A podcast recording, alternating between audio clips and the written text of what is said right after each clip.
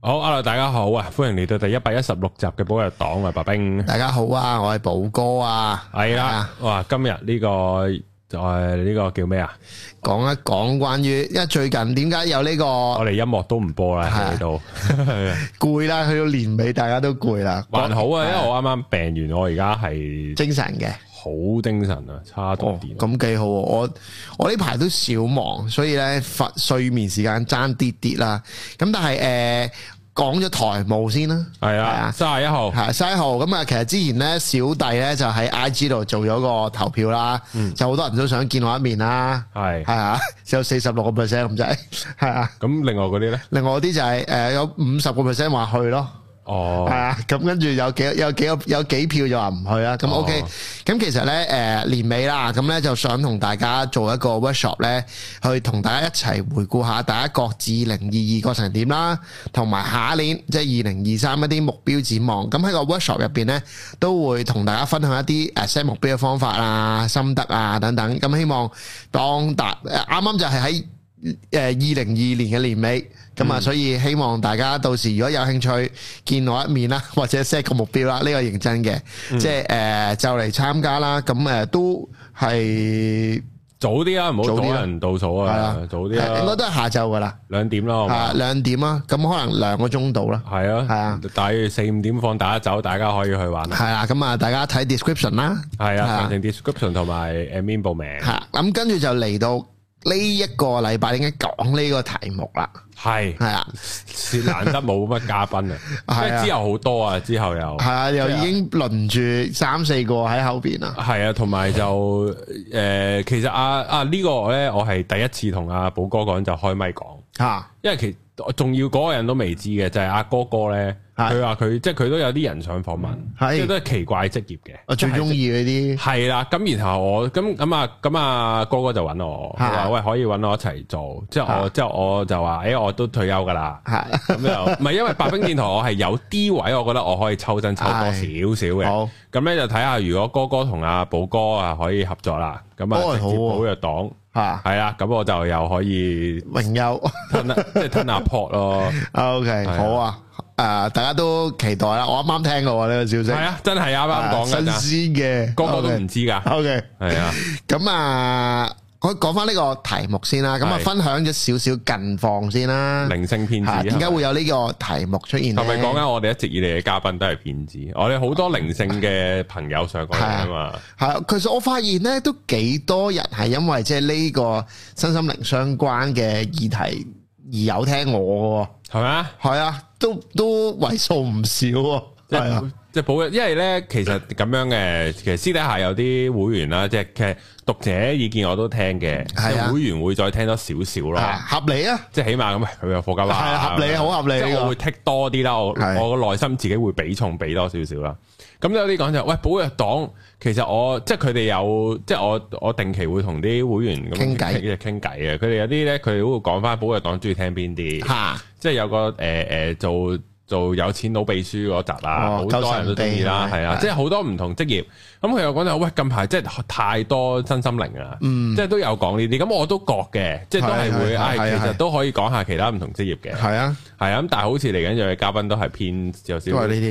有哋，少少我哋呢從啲善如流嘅，見大家啱啱嗰幾個禮拜都係好好落地嘅一啲唔同嘅職業係啊，啊。所以我哋揾咗我哋之前嗰個就搞係 Cam 西係阿評彪啊啦，哇，好靚仔啦，我見到係咯係真係你都幾靚仔，真人都 à? OK 嘅真係幾靚仔嘅，係啊。咁所以咧就即係都有即係都有聽大家意見嘅，但啊係因為嚟緊嗰啲咧就係首先诶嚟緊嘅嘉賓有啲係好靚女，所以請上嚟啦，係啊，我收到你嗰個介紹，哇，咁嘅咩？係啦，咁有啲就啊好似都好耐冇女嘉賓系啦。啦，同埋有啲特別嘅話咧。诶、都係即係嗰個係诶自己去礦場係係啊礦工係啊，原來真人礦工，係咯，系啦，咁都我都覺得好有趣啊系啦，都係可以認識下嘅。即係雖然佢賣水晶都係偏向真心靈嘅係嘅一啲嘅嘢啦啊嘅物件啦，或者嘅一啲嘅貨物啦。咁但係或者產品啦，嗯咁但係我都覺得佢即係佢呢個都係有趣嘅，咁所以係都會想約上嚟啦。好都會繼續物色一啲奇怪或者叫做大家有咁嘅。總之大家有意見就俾我哋啦，我哋都係真係堅聽嘅會。聽嘅，係啊，咁但係講翻即係呢係啦，個成騙。子系啦，點解會講呢一樣嘢呢？咁最近誒小弟就完成咗一個為期八個月嘅 training 嘅課程啦，即係啲 coaching 嘅課程啦。咁啊認識咗班好朋友啦。咁啊班朋友亦都係，即係我發現呢，我係好唔靈性嘅。首先第一。嗯，因為佢哋咧就係好熟，即係譬如佢哋會佢傾偈，因為嗯誒佢除咗我之外，全部都係女士嚟嘅。咁開心，係啊，我因為其實呢啲咧係好少嗯好少男人唱嘅，咁跟住咧誒點解我會傾呢樣嘢咧？咁就講開，佢哋講咗好多人名啦，邊嗯個邊個老師邊個邊個，咁我全部都唔難識啦。啊，但好似個個都識咁樣嘅喎，哦，即係個圈內就啊係啊有名氣，係啊，但我就真係唔識啦。我我哋嗰外啲人又未出，即係未出名到會未出圈圈啊！咁但係入邊咧，其中講咗一個，跟住講開講開咧，聽到有個名咧，我識嘅，嗯，係啊，咁啊，我就都大家都知我 background 噶啦，咁我都係有上過啲人生課程噶啦，嗯，都聽到有個人生導師嘅名喎，嗯，跟住就聽到，咦呢、個我知係邊個喎？OK，咁咧就聽佢點樣做生意。嗯，咁咧小弟就有個掣嘅，咩叫掣咧？即係好容易情緒會好高漲嗰啲，我稱呼為掣啦。咁、嗯除咗見到啲靚女個掣會着之外啦，跟住就係咩咧？我聽到一啲我覺得都唔係好立心良嘅一種，即即係係立立心心不不良啊良嘅一種營銷方法咧，嗯我特別着嘅。嗯，咁啊，咁我當下咧，其實我已經將嗰條片，即係佢有一個直播，咁嗰位嗰位嗰位仁兄咧做咗個直播，咁我已經將個直播就已經 send 咗俾阿白冰睇啦。咁啊，我估佢都冇睇， 或者但睇係我即係講好邊少個，係啊，。但係我冇睇晒嘅，你知係啊，係啊，咁跟住咧，我就話我幾好，我就覺得哇，呢、個人佢用啲咁 low tier 嘅銷售方法，但係賣到咁多嘅錢，嗰啲即係除咗除咗即係唔想 bring the victim 啦，咁但係我都剖析下發生咗啲咩事先。嗯咁咧話說咧，嗰位仁兄咧最近咧就 offer 緊一啲 service，佢就聲稱突然間天人感應。嗯，即係我人咧，首先佢咁樣，佢咁樣去包裝自己，我人呢一刻好有愛啦，已經。街咯系，啦，啊跟住我人呢刻咧已經係好有類似聖靈召喚啊、大智慧啊、小志強啊喺晒身啦。嗯係，跟住咧，佢就佢就佢就講話，嗯，今年咧大家都知道我嘅幾個服務之一啦，其中一個服務之一咧係咩咧？清業障，哦，施主你業障重啊！耶，爭東 喎，跟住，跟住佢，咁跟住下一句 T 音係咩？大家都見到啦，我清完業障之後，我樣係咪靚咗啊？我係咪更加容光煥發啊？係，跟住我講下，我已經啞咗，即係我已經我喺乜嘢嘅銷售手法咧。咁但係我聽完嗰種收費模式之後咧，更加令我係嗰、個叫咩目瞪口呆啊！嗯，咁係點樣樣咧？佢就話：嗱，我唔知你有咩業障，因為我未見過你噶嘛，係咪？嗯咁、所以你唔知你有咩業障嘅。咁但係我同你睇業障先，睇業障成為四五千蚊，嗯，咁啊睇嘅啫。係，跟住你睇完之後咧，嗯，發現你業障有點重啦，嗯就開始幫你清咯喎。係，咁啊，重點係咩咧？你係唔知要俾幾多錢嘅？係啊，任佢開噶嘛，咁佢 佢佢但係嗰個玩法係咩？我其實而家幫佢清緊啦，我我冇真係俾佢清過啦，OK。但我聽翻佢嗰個描述，我大概理解係 OK。而家開始我哋攞個沙漏計時，開始清業障，跟住你唔知有幾多業障啦。咁哇，你好多業障喎，清下先，一路清一路清。跟住咧，你唔知收咗幾多錢噶嘛？咁佢會定期就講，嗯，呢一刻我已經清咗大概幾多個業障啦，呢一刻就已經要兩萬八啦喎。繼續清咯喎，你仲有好多嗯喎，繼續清。咁但係嗱，放心，冇壓力嘅，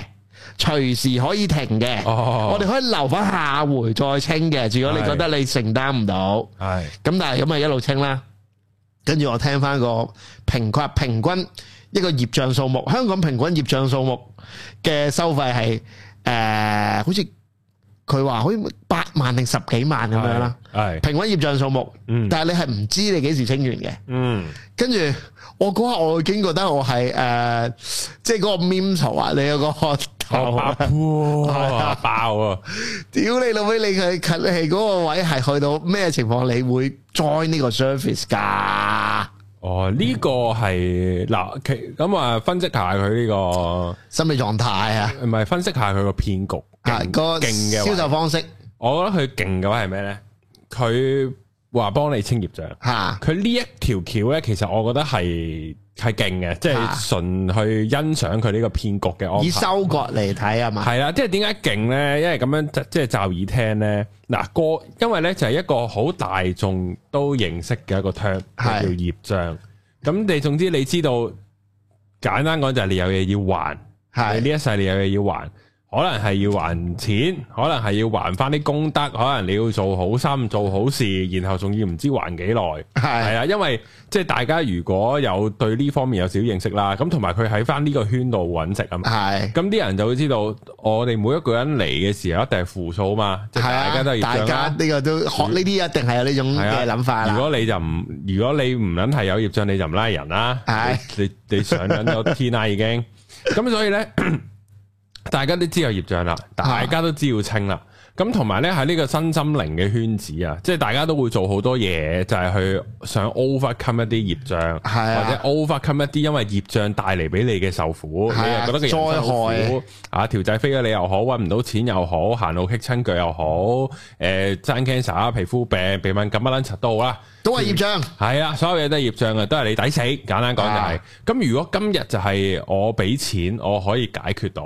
呢件事就實在太好啦。因為在於就係、跟住呢個其實係 Ben Sir 成日講啊嘅，就係好多人咧就係你俾消咗費者心態係啦，你俾咗錢就諗住可以搞掂，啊但係然後你自己乜都唔做。嚇，但係呢一個所呢、個咧就唔可以叫做不勞而獲嘅心態，係就係純粹就係消費等於一切。贖罪券心態系啦，咁然後哇，如果今日我俾幾錢都好啦，四五千又好，四五萬又好，我可以淨係俾錢，我就可以抵消某啲嘢啦。咁其實呢樣嘢實在太抵啦，太吸引啦，係啦，咁仲要我唔知佢算唔算有名氣啦，咁可能都有啲口耳相略有傳啦名氣嘅應該 係啦，咁然後佢同你講就係話佢收你錢，然後佢就可以幫你清業障。嚇，咁我覺得呢件事對於一啲可能有翻幾個錢喺身，或者即係我我當佢可能有幾層樓收緊租啊，有翻幾球嘢喺身清啊，清有冇壞咁喎？然後喂，屌你老味，我真係攞咩啊？佢話咩香港平均都係八平均業至障數目都係八萬蚊十零啊，萬十零萬啫。啫，咁然後喂，我又唔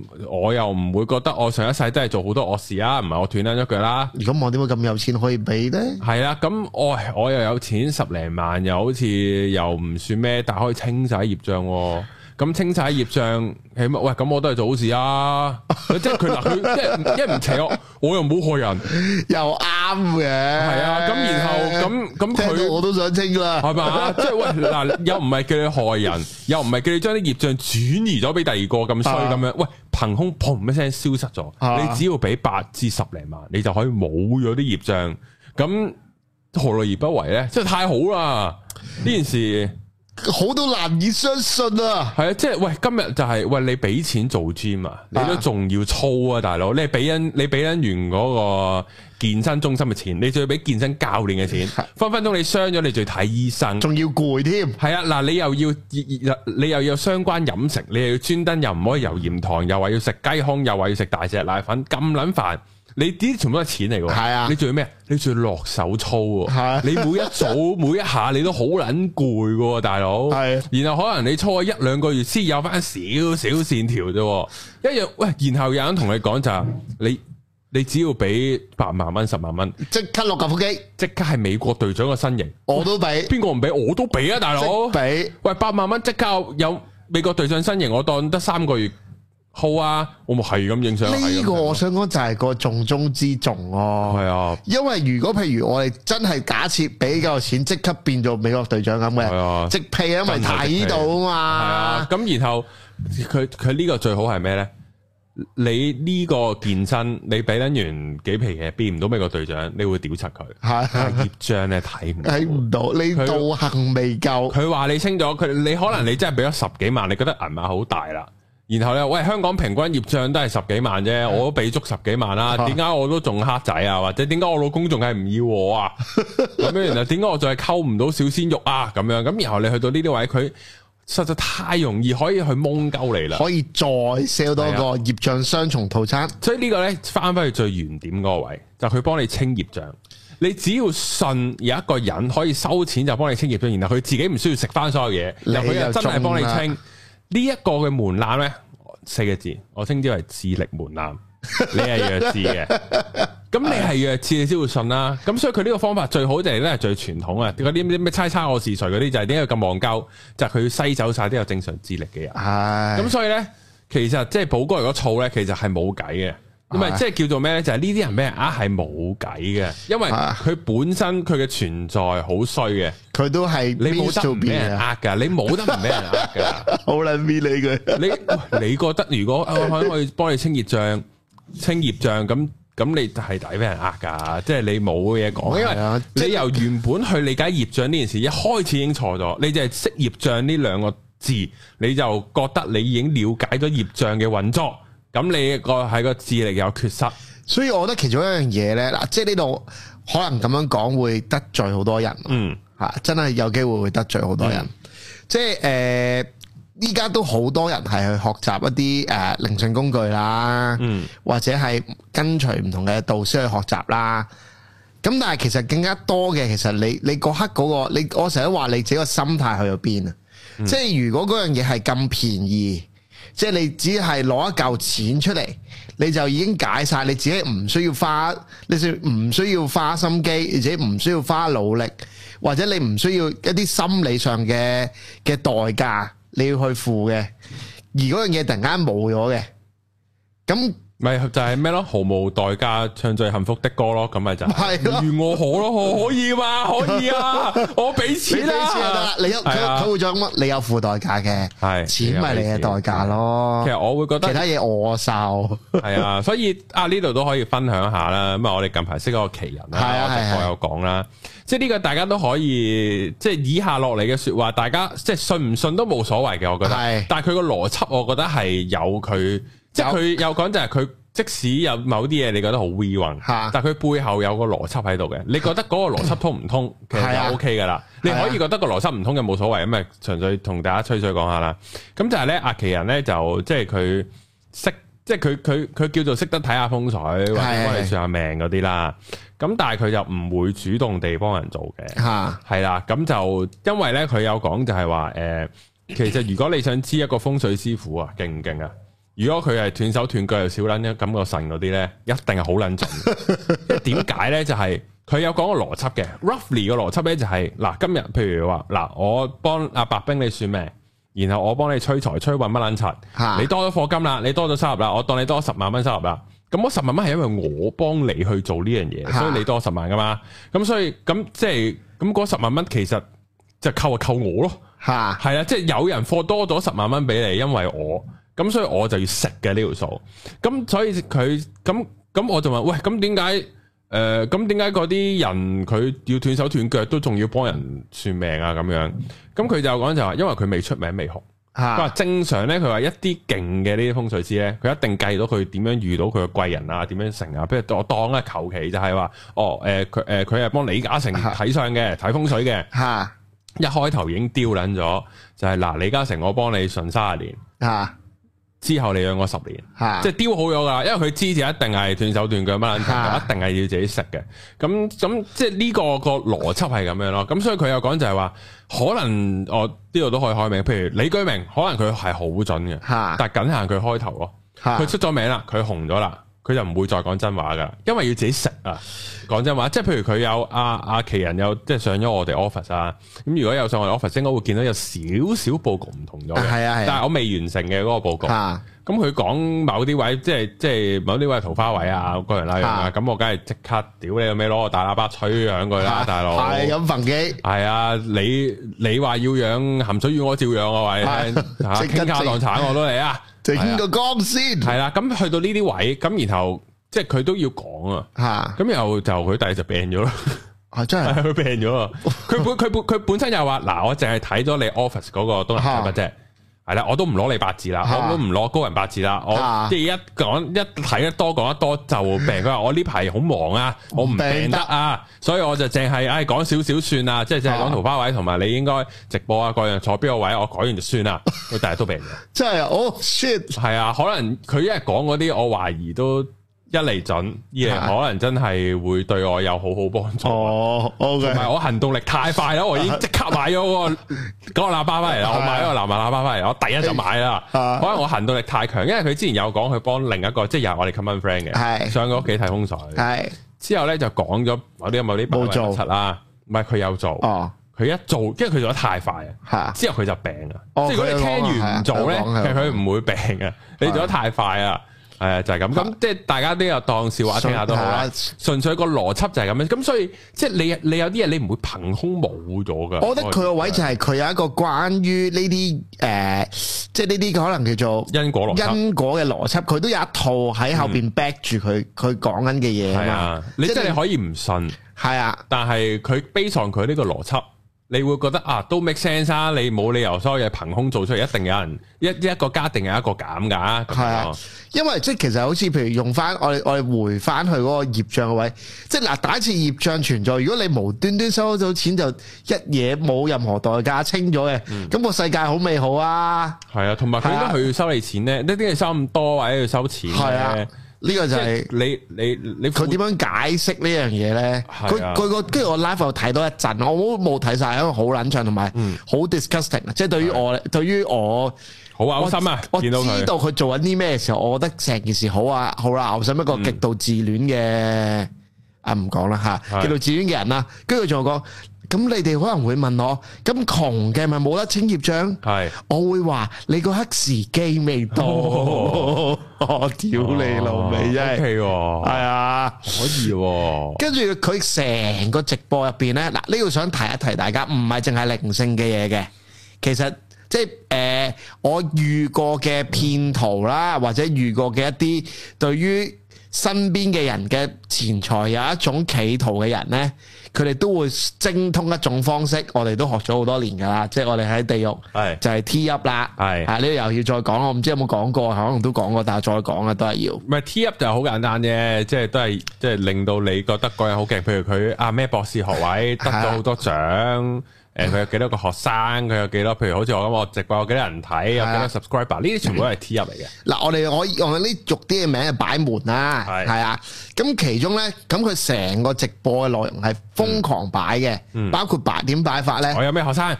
啲都唔誇。我覺得嗰、有咩客嗯嗰我覺得嗰個做法有啲低，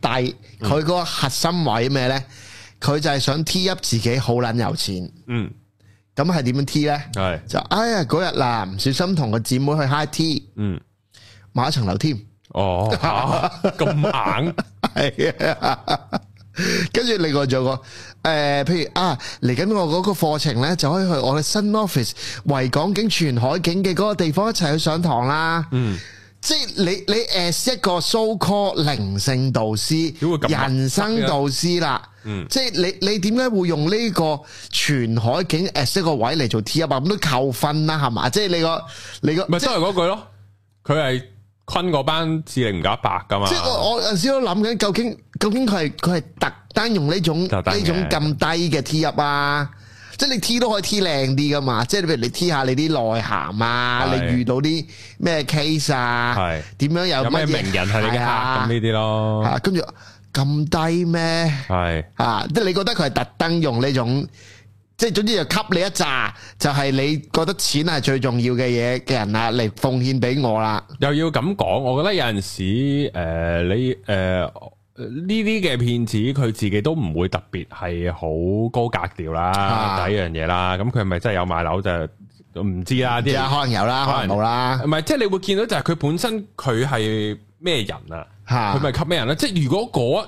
如如果佢吸到就係班師奶有啲錢，覺得使錢就搞得掂嘅嘢，咁嗰班師奶都一定係會成身名牌啊，係會晒命啊，會去邊度 high team 啊撚柒。咁如果嗰班阿太都係咁，咁佢都係會係呢啲人嚟噶嘛？係佢扮係呢啲人又好，各樣都好，咁佢都係呢個人設。都咁係佢咁佢先吸到呢隻阿太翻嚟，都係。咁所以就佢講呢啲嘢係咪班阿太咪啱聽咯？哎呀哇啊 OK，喎你買嗰個單位啊，都都啊都勁喎，都係呢個單位，哎呀識都係貨啊都係呢個屋苑噶啦，一定係買呢度噶 啦咁樣。跟住就講自己住喺，我會爆咗嗰個人嗰啲人出嚟㗎。唉，算啦，即係總之又講住啊，最近租咗即係喺香港最高靈氣嘅地方啊，即係山頂啊，哦即係即係類似呢啲啊。係跟住哇，心諗屌你，即係即係當然啦，我唔係佢 target customer 啦，嗯係啊，即係我都係一個旁邊學嘅嘅角色啫。不過我純粹覺得，即係可能我自己原則上呢個係我嘅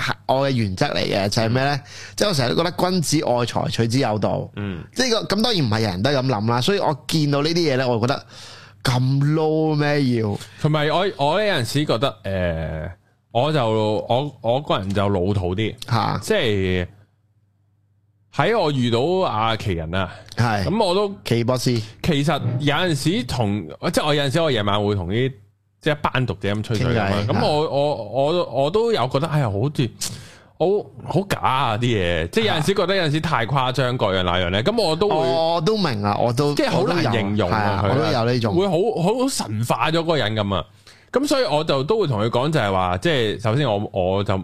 未即係保持未開放啦唔係唔係即係我未用佢嚟揾錢啦，即係啊我未困交大家啦。啊咁但係另外個重點就係，我會覺得就係，即使嗰個人講得好神化，你覺得哇真係好撚勁喎班柒，我覺得係要睇佢嘅實在嘅位，哦，都即係佢完全同意呢個係啊真啦，即係係佢顯露到神跡咯，我咪啊信咯。即係嗱，我就係咁樣，即係我我唔會將任何嘢當做信仰啊，即係你信仰係啊係就啊係係信，即係你信咪呢個就有咯係我陣咁樣間想講嘅嘢嚟係嘛嘅，繼續我哋即繼係續即係叫做诶，佢、真係喺我面前變咗隻白兔出嚟嘅，我咪信你咁勁咯啊，就咁簡單啫嘛。即係有阵时好多嘢就係呃佢要俾到啲嘢我睇。呢、個即係你當我個人好 low 啦，即係如果有個人真係同我講佢可以清業障嘅，吓咁我永遠睇唔到噶嘛，係啊咁我唯有唔信咯。吓即係呢個就係咁咯。咁如果你講到你咁勁嘅，咁咪睇下你煮嘢食有幾勁咯，咪睇下你對喇叭有幾勁咯。屌你咩？咁呢啲就物理上我知道啲嘢勁係能夠震攝到嘅，系啦，咁你嗱你你呢兩樣嘢或者呢三樣嘢 physically 你震攝到我係好撚勁嘅，OK，咁你講第四樣嘢 proof 唔到嘅，我都會選擇信，係起碼你頭三樣嘢攞到 proof 啲 credit 啦，係啊，你要有 credit，咁我咁我咁我覺得就係大家喺接觸呢啲人呢，即係因為總會遇到騙子嘅，今次呢個靈性騙子佢好撚低手，大係家聽咗之後戇鳩啊人唔會信佢啦，咁但係另外亦都可以講就係、誒、你你誒、如果你他日遇到某啲人講到自己好勁，佢可以真係咁勁，但係都煩請大家喺加佢 credit 嘅時候，嘗試係 base 上一啲實在嘅加佢 credit。係係啦，即係你整撚到個疑似撈飯咁撚柒好食，你整到個鮑魚好食到咁撚樣，你個音響能夠係咁樣樣出嚟，真係咁撚勁。OK，你講第三樣嘢，我俾你坤我都抵，唔係即係因為有樣有咁嘅因為嘢有聯繫性，即係係即係我我對於亞奇人我都係都係用我我自己，因為我對於呢個特別嘅無端講咗佢點，係不過唔緊要照特別講嘅啦。存在，特別嘅存在，我都我心我都諗我點我都樣好多去疑問教我自己。我我點樣去 Take 去睇呢件呢事？件事咁係我我我最近諗七三啦，即係我七成我都係一個，因為嗰啲係太實在俾我感受到啦。係係有但係同時間，即係我以往嘅經歷都同我講，我一定要都要保持住一種理性係啊，因為咁樣你先至係其實呢件事唔係關於邊個人事，而係我對於一件事，其實我都要保持住一定嘅懷疑或者一定嘅一種我哋叫批判嘅思考嘅方式嚟去睇呢。你你咁你無論第時我哋做啲咩 decisions 嘅時候，我哋會。唔會太錯 咯。係啊，或者因為其實呢個就講翻，譬如我以往我遇過嘅嘅嘅騙子啦，佢哋有啲嘢都俾你睇到嘅，不過嗰啲嘢大部分都係可以用錢嚟堆砌嘅。呢、嗯，個我就係覺得點解今次阿奇人唔同嘅一啲位，係係呢、個呢、個呢、個都佢係係用佢嘅才能 嚟啊係，所以都。震攝你啊！係咁啊所以呢個好係嘢。呢個係呢個係點嘅？即係如果譬如正講嗰常 T 啲一 back 住豪宅啊，即係以係前啊幣市嗰啲用好多啦。你嗰啲咩豪中宅間獨立啊、屋靚車系啊，啊，呢啲就呢啲唔算 credit，呃即係呢啲唔算 physically 嗰嘅啲 credit。擺門嚟嘅啫。係啊，即係我覺得大家要識得分，即係譬如我我我當啦，我夠噏即係即係完全夠噏，就係诶诶陳奕迅扭我開唱片公司，嚇咁起碼我嗱我當唔係陳奕迅 exactly 呢個嚇人，一個有陳奕迅唱歌咁好咁聽嘅有人。實力嘅。鬧我開話，喂，我唱歌好聽啊啊，你打本俾我出碟啊，咁樣。咁個重點就係你起碼你都唱得好聽啊啊，聽到嘛，感受到你聽到哇啊嘛呢，條友唱歌真係好撚勁啊啊，即係可能佢作曲。佢作嘅曲啊，佢自己創作嘅歌啊，各樣啦，喂，真係好聽喎！咁你咪再諗啊，你投唔投資落佢度咯？即係好多嘢就係實在地，而唔係喂，屌你尾，我已經住山頂噶啦，我已經荷里活有層樓噶啦，我已經喺邊個邊度係有架靚車噶啦，你投資我出唱碟啊，咁樣咁就完全就錯晒啦，係啦，係啊就係咁樣咯。即係嗰個 T 一唔相關啊，簡單啲講，係因為佢住豪宅並不代表什麼，啊係佢啊揸，靚車亦都唔代表你什麼揾到。錢啫嘛，係啊，但係關甚至乎唔係，係啊，我就當佢真係揾到錢啦。咁揾錢我有好多方法啦。咁但係其實個重點就係、誒，佢佢呃你嘅嗰個，即係佢想你消費嘅嗰樣嘢，誒、其實同佢嘅財產係冇關冇係嘅。關係係㗎，係啊，但係當然好多人就係、喂呢條友又戴晒撈，又邊揸個晒都 OK 林寶出嚟喎，應該冇露點啦咁樣啊，但係最多時就係因為呢啲嘅露點係好簡單嘅啫，即係呢度講下講少少 Bitcoin 嘢啦，譬如 FTX 嗰個創辦人 SBF 啊，呢個爆炸頭，即係 Sam 佢佢個 T 入咧，亦都係同佢嘅交易嘅加密貨幣嘅交易所咧係完全無關嘅。佢話佢自己係食素噶啦，係啊話自己咩咩咩利他主義啦，佢話啲錢係會捐撚晒啦 啊，佢喺 office 係會瞓豆袋噶啦，即係呢啲嘢佢咧就話俾人聽佢係一個 geek。佢係一個毒撚，咁啊啊毒撚就唔揾人啦，啊佢又食素又刷一刷下咁，啊佢一定係嗰啲好迷科技嘅嘢，即係扮到好似 Steve Jobs 咁嗰啲性格啊啊。咁然後你咪哦，哇！咁佢搞 I T 嘢一定掂啦，咁樣咁你就會知道奮鬥袋啦、食素啦、咩利他啦、捐晒錢啦，同佢嘅其實技呢術啲係所冇係關係啊啦，呢啲嘅㗎所有嘢，呢啲嘅所有嘢，佢塑造緊係一個虛幻嘅形象，就話你聽佢可信啦。咁啊但係大家抽翻空睇就係佢呢啲所有嘢同佢份人可唔可信，同佢嘅交易所會唔會困鳩你，係完全兩樣嘢嚟嘅。 exactly 係啊係啊，所以大家要睇嘢咧，我哋要戴一個雪亮少少嘅眼睛，嗱，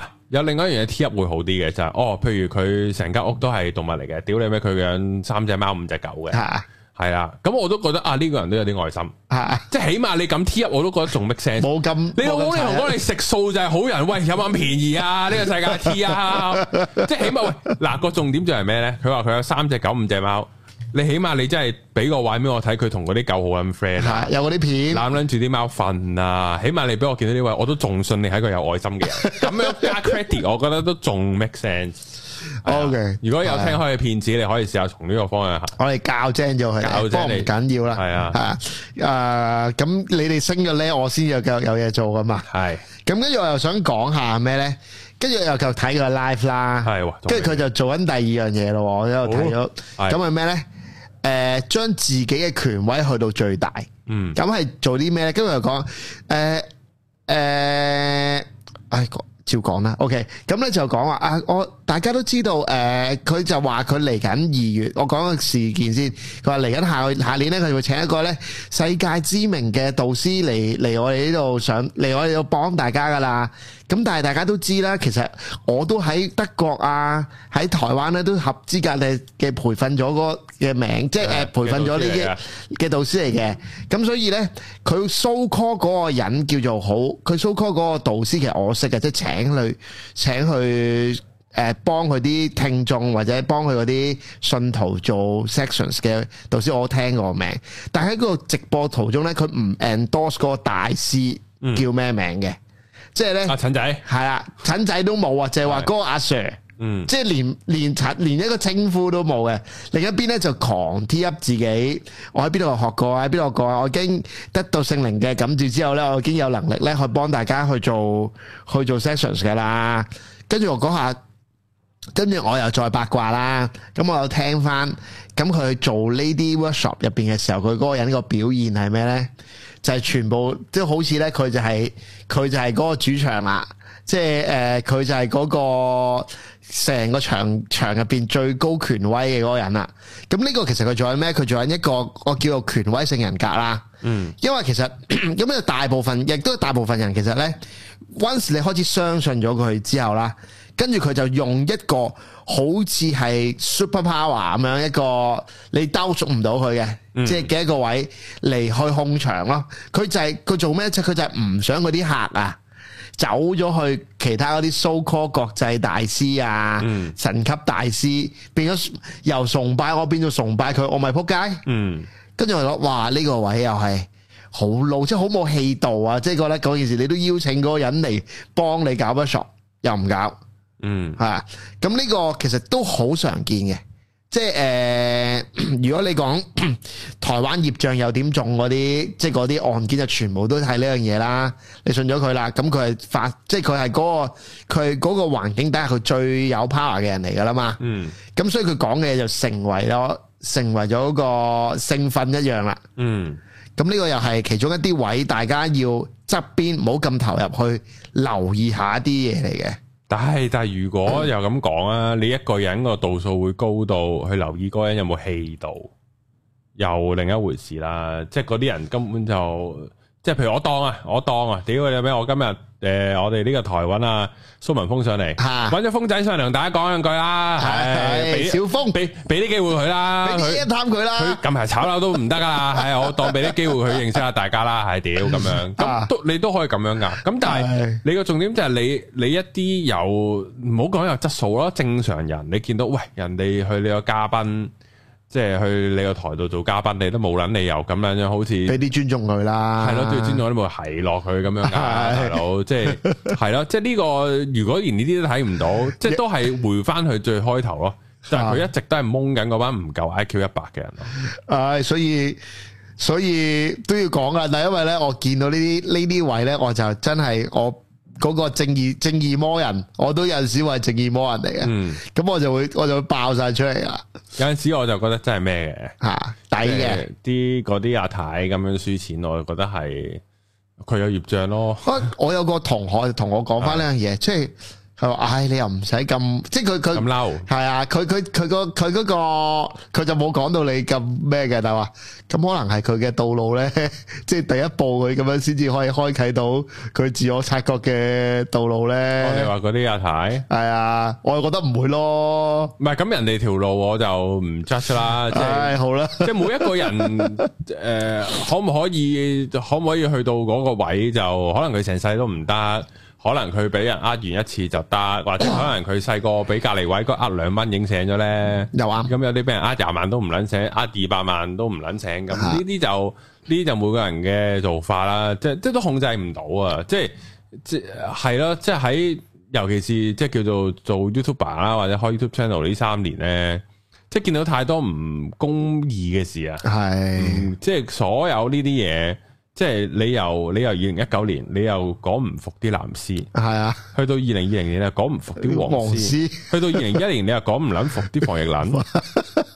咁屌你跟住苗撚係啊！咁係咯，防疫撚苗撚，屌你咁講經咩？咁即係有陣即係有陣時啲嘢就係、呃你講咗，咁有人會因為你嘅説話，然後哦執翻身彩，屌你老味真咁係。都 OK 啦。係啊啦，咁然後咁有啲人說服唔到，冇計啊！屌唔啊係我錯啊，我盡咗努力啊。我都唔覺我有錯嘅，不過有陣時我咧，咁可能我哋聽我估呢集，誒、我估呢集四千至五千 view 啦，係跟住可能有又有一兩個人係成一醒咁都都都要做咗啲功德㗎可啦，能佢正諗住課金俾佢㗎啦係。貨俾我啦，我幫你剔啊，屌！我早兩日聽 band，我早兩日聽 band C Sir 話，每個人一出世都係負數啊，有個人同我講話可以變翻零喎，正啊哥屌 你，係咯，仲唔撚課金咁樣，咁夠可啦能聽一聽咁，可能又慳翻十零萬，你咪課翻五萬俾我咯，大家誒請我食餐餐飯都好啊。係哎啊，大家開心咯咁樣，跟住嗱，第三個點想講咩？即係都係呢啲，因為靈性相關嘅嘢咧，即係我我我我都特別提一提嘅。嗯即係誒、呃普通騙案少啲嘅，嗯呢啲、會多啲嘅依賴性，嗯即係佢會唔會係成日好似聯繫翻頭先講嗰個權威性嘅人格，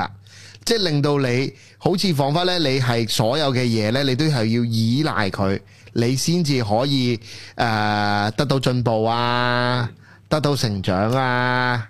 得到唔好講救贖啦，但係係清到業障啊，係即係呢啲位， 佢會有傾向，因為你誒、呃，當佢已經剔咗嗰個角色係有權威性嘅時候，嗯咁佢就會下一步佢就會令到你咩呢？依賴你啦，甚至乎有陣時可能某啲位砸爛你啦嗯，devalue 你啦，即係插你啦。咁俾人插入誒唔同人，通常大一般有兩種反應噶嘛，一種就插翻佢啦，一種就係俾佢入晒啦。嗯係啊，咁如果喺呢一種佢佢已經揸住個場嘅狀態底下，誒、佢去插人咧，咁大部分人就咩自己自己 check in 噶啦。嗯唉、哎，係咪我做得唔夠好啊？係咪我點點點啊？跟住嗰刻佢又會有簽唔唱簽唔唱套餐三點零啊，九點二啊，咁啊繼續等你可以去去清業上啦，去進貢啦，系我呢個即係身心靈嗰啲嘢咧，其實最最蝦人個位係咩咧？冇嗰、個冇嘢睇到咯，可唔可以咁講啊？你覺得？定係你覺一得？除咗冇嘢睇到啦，二咧就係即係好似啊，即係要引用阿 Ben Sir，即係啊好多魔鬼啊！唉嗰啲魔鬼咧就係即係所謂喺，即係我唔係話嗰啲人係魔鬼啊，自己內心係魔鬼，啊係就係喂，我又要面對自己過去，我又要承認自己係廢，承認自己失敗，即係我要正面面做乜對到呢要啲嘢咁。辛苦即係啫？我就係溝唔到女，我就係搵唔到錢，你有咩出對就係俾人笑，我就係獨撚。咁你要面對咗呢啲係啊，嘢，你先可以繼續繼去續行啦，或者即係你繼續可以揾更加多自己。係啦。即係你有好多呢啲位呢，係令到诶好、痛苦啊。咁嗯但係如果有個人同你講，你俾白皮嘢，我我你之後就溝到女噶啦咁樣，咁你嗰種不勞而獲啊！係好實爽實嘅，在太好啦，啊係啊，哇！原來我原來玩身心靈係唔需要面對自己嘅柒嘅過去噶，咁樣呢個唔係就好似係咪上個禮拜講定係唔知個禮拜講有個即係誒如何令到你嘅暗戀對象反翻過嚟去揾翻你嘅係勾心引人法，係即係係嗰個係嗰個課程一樣咯。係啊，即係呢啲就係即係係呢個係我會覺得係一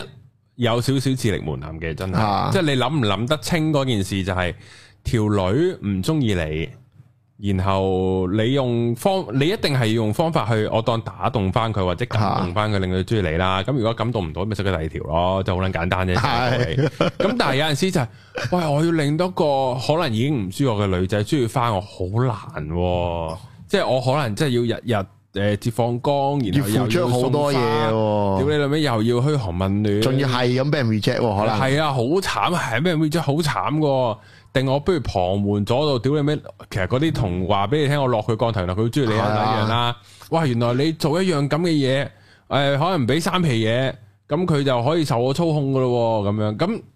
即係咁呢個就係內心嘅魔鬼咯。呢個就係魔鬼咯。咁正常就係咁，一定係取易不取難噶啦。點解啊搞咁多嘢咧？咁樣咯，哦，呢、個呢、個其實好好啊，因為啱啱即係啱啱我我都係做完一個 session 翻嚟，即係做咗一個 coaching 嘅 session 翻嚟，即係入邊都有誒、呃我哋有我即係我我一齊探討一下啲自我發現嘅一啲課題啊嘛。咁我發現我係都原來我個人係黐黐地線嘅，係係咩呢？即係我我覺得我唔係一路發現自己入邊嘅嘢好好玩，即係我覺得。嗯係啊，咁過程就唔唔會特別好愉，唔會特別好好輕鬆愉快嘅。但係嗰個發現到嘅嗰啲嘢呢，我覺得好，我係開心嘅。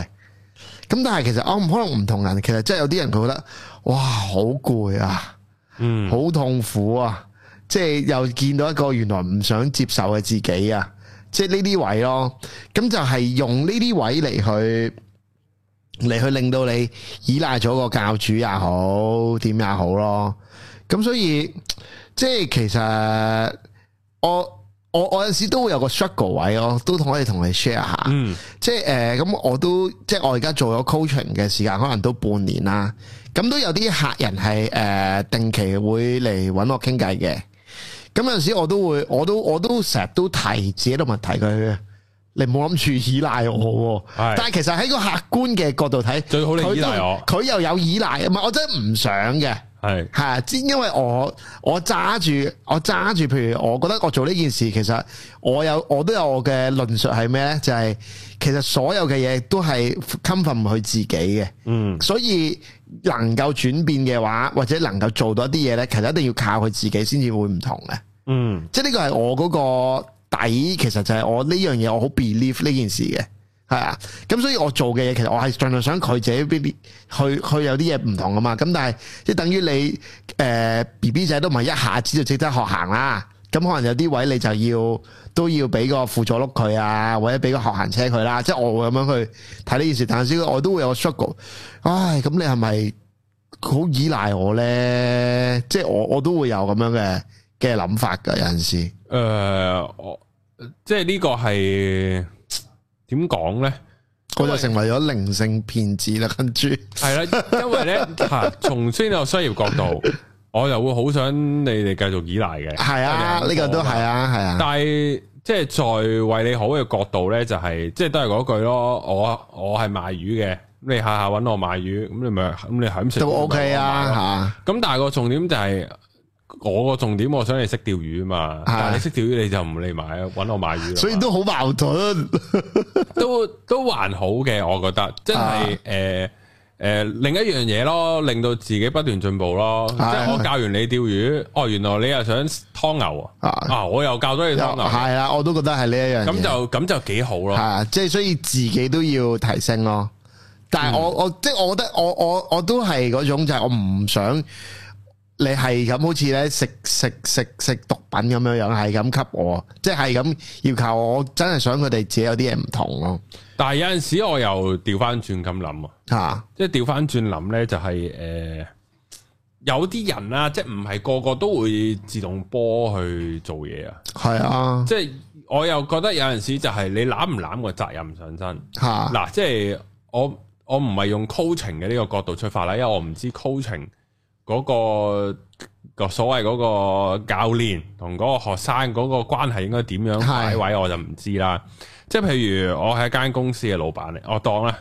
我係咯，我我我係一間公司嘅老闆，咁我梗係想個員工好依賴我㗎。嗯咁但係如果佢好依賴我，佢唔識自動波，咁我咪好困身咯。咁然後個重點就係，如果我教到佢好獨立，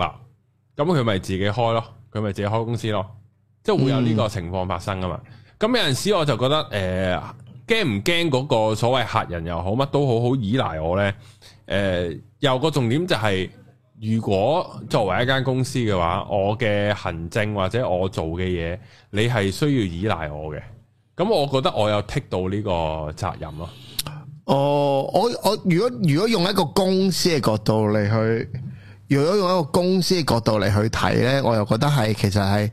譬如嗰個同事，其實就要研究點樣令到我同事對你間公司有向心力咯。嗯，咁如果佢咁當然唔同人唔同啦，咁但係譬如普遍嘅，可能你打份工，除咗為咗揾錢以外，咁可能佢想揾啲將來啊，咁老闆其中一個比較大啲嘅站就係你，好似啊我覺得上次阿彪個，我覺得其實我幾欣賞佢啊，即係佢但係就我會想做大啲，我略然會覺得講大咗，好似呃咗啲員工咁啊！嗱，我哋遲啲有啲咩好發展啊，一定擊打先啊，分股份啊咁樣，但係如果譬如你嗰件事你真係有個時佢真係間咁諗咯表真。係係係嘅話，咁又 OK 嘅，即係呢個呢個都好難，即係邊一樣嘢係係係都好似 Sammy 係正確嗰段咯呢？都唔知。即係好似 Sammy 啊嗰轉，咁佢係嗰啲誒 startup 公司，咁佢夠早入，可能真係會派股份嘅。系啊，咁我覺得呢啲 O K 嘅。咁其實另外個位呢，就係、其實睇下你間公司係個文化係點，或者嗰啲員工係點啊。即係好多時啲員工佢又未必真係要個股份喎，係嗯啊，佢可能要你認同，或者可能佢即開係開心心即係咁佢啊，要穩定，要開心，要你認同。咁啊啊啊 Ben Sir，即係佢都呢啲有涉獵啊嘛，係佢做 coaching 啊各樣，佢佢佢自己過往經驗，佢都有涉獵，佢都有，即係我都有一啲，就係譬如點，即係我管理員工冇多個啫，即係啲主持就直頭唔就唔可以叫員工放飛自我啦，因為都係一個合作嘅模式啦。係係咁唔通我要去去去管理阿水哥咩？但係原來全係調翻轉啦。咁但係有陣時有啲真係俾錢請嘅咁，係咁咁即係譬如誒誒、呃呃我要有個 admin 嘅咁樣，咁我點處理我個 admin 呢？吓係咪我俾皮領嘢佢，佢就幫我做緊晒啲嘢？咁呢個就係一個僱員關係呢？定係應該點呢？即係阿 Ben Sir 都有陣時都佢唔知好簡單都講兩句就，唉呢啲妹妹係要點樣㗎咁樣。要愛關心佢咯即係，要要要嗰、個誒係咯，佢要嗰、個佢要嗰個關注多係㗎於錢咁樣。係啊。但係有阵时我會再諗啊，咁我如果咁樣，我算唔算 manipulation 佢咧？誒嗱，呢個就係你有冇你剔唔剔個責任咯？吓，係啊，你可以叫做你係好類似你當操控咗佢又好，係啊或者各樣都好。但係同時間你要知道，如果你操控你所謂操控佢嘅話咧，你係有剔到個責任咯，即係佢係你員工。嗯，你剔到個責任就係我係老闆，我我就係會 take care 你誒翻工，甚至一啲翻工以外嘅啲問題我都 take care 埋，就係、我有攞到誒、呃一個我我有攞嗰個責任上手咯。咁呢個又係咁一因為個重點就係唔係個個好想獨立噶。我講緊個人啊，我講緊個人係 OK？係係啊，唔係個個人都好想好自主，個個人都想好诶、呃我掌握晒所有嘢，係好少啊，其實即係好多人打工咧，佢都好依賴間公司。係啊，係啊，好呃即係公司就係佢第二個屋企。如果我翻工翻得開心，嗰度有認同，咁我其實我係可以係咁翻工噶。啊我哋以前都係咁啦，即係係咯我我哋以哋前地咁獄都係咁系啦，啦，咁咁我會覺得诶、呃我又唔會覺得呢個閻羅王虧欠咗我嘅，係啊係我啊真係，冇真係冇嘅，咁佢提供嗰個場合，咁佢又定期又又會呢個人生激勵，即係好似上集阿杯嚇阿阿日彪日咁上講班差哇！喎，屌你有個即係有勁兩個班差嘅人，日撚日同你上人生課程啊，嚇大佬咁都好值錢啊！係如果你咁係咁睇，注射正能量啊，同係埋啊一啲所所謂做生意嘅 mindset 啊，咁嗰啲係我唔會話錯嘅，係即係喺個商業世界佢嘅 mindset 係適用嘅。係咁咁有陣時咁佢 take 咗個 responsibility 就係佢去誒、呃教育你，係啊成咁我覺得係 O K 嘅。即係如果係佢唔 take 個 responsibility，佢佢縮到好厚，佢唔撚蒲頭，咁間公司咁就唔會留低啦，啲人亦一都好多人會唔留低，第二就係嗰啲人佢會去咗迷第二個人嘅。啊其實即係我哋有個前同事啦，係之前係做地獄嘅，啊後尾有一次我唔知誒、呃我我咧想睇下 Brian Cha 究竟搞乜柒，我咧就填咗我個 email 電話哦之後就有個 brand chart 嘅 sales 打俾我，嚇然後我聽一聽下把聲好撚熟，但係佢先過我，嚇佢就啊你係咪邊個啊咁樣？哦，誒係喎，誒你嚟嘅咁樣，咁 咁你就知道，當佢喺地獄誒閻羅王縮得後啦，你見佢唔到啦，嚇佢咪會拜第二個咯。嚇，咁然後你就知道。你當然你開始講啦，屌你老味，你離開咗閻羅王，你翻去第二個做咩咧？唔好鳩啊，嗰、個最渣啲喎，班差係真係真心。 咁然後你發覺，喂，有啲人佢就係需要呢啲。咁係你攞咗嗰個責任，你去 take care 佢，佢需要心靈雞湯嘅每日。